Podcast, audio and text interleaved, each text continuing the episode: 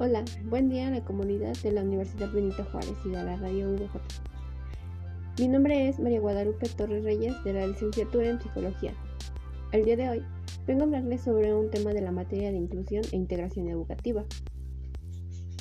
El tema del que hablaremos hoy es sobre los apoyos conductuales positivos. Comenzamos.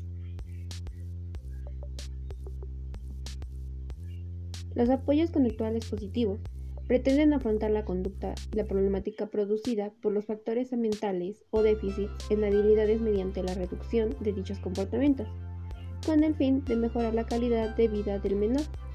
Para ello, apuesta para fomentar el respeto hacia la persona afectada, un plan de atención individualizado y entender por qué adopta comportamientos o reacciones problemáticas en determinados contextos. Implementar un apoyo conductual positivo requiere de una evaluación previa de la conducta problemática, así como de los factores ambientales, los contextos en los que se producen y los factores de protección, el rechazo que adopta la persona afectada. Solo con estas premisas se podrá elaborar un plan de apoyo conductual positivo, individual y personalizado. Un ejemplo. Un menor con trastorno del espectro autista o TEA que cuando hay mucho ruido se pone nervioso y comienza a llorar y a autolesionarse. En caso de realizar una excursión fuera del aula, se puede llegar a un acuerdo con él para que se sienta a su lado algún compañero de confianza, darle algún un objeto que le guste como su libro favorito, es decir, se trataría de reducir los factores ambientales que le afectan para evitar o minimizar la conducta problemática, ya sea la autoadhesión, el llanto y el nerviosismo. Para ello, es fundamental conocer de antemano cuáles son esos contextos externos que inciden en su comportamiento. Las principales características que presenta el modelo de ACP son las siguientes. El carácter preventivo.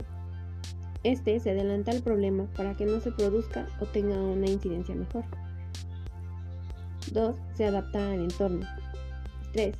Enseña habilidades sociales. 4 se centran en, el análisis de la conducta y en conocer las necesidades específicas de cada caso. Una misma situación, contexto o escenario puede afectar de modo muy diferente a cada persona, por eso es fundamental que sea siempre individualizado. 5. Fomenta la comunicación. Los resultados del ACP son a largo plazo. Su principal objetivo es mejorar la calidad de vida de un menor y poder adoptar esta técnica en los diferentes ámbitos de su vida. Esto repercutirá en un incremento del rendimiento escolar, la mejora de habilidades sociales, el refuerzo de su red de apoyo o su relación directa con la familia que además podrá aplicarlo para mejorar su vida cotidiana. Con esto concluimos el tema del día de hoy. Espero que sea de su agrado. Muchas gracias.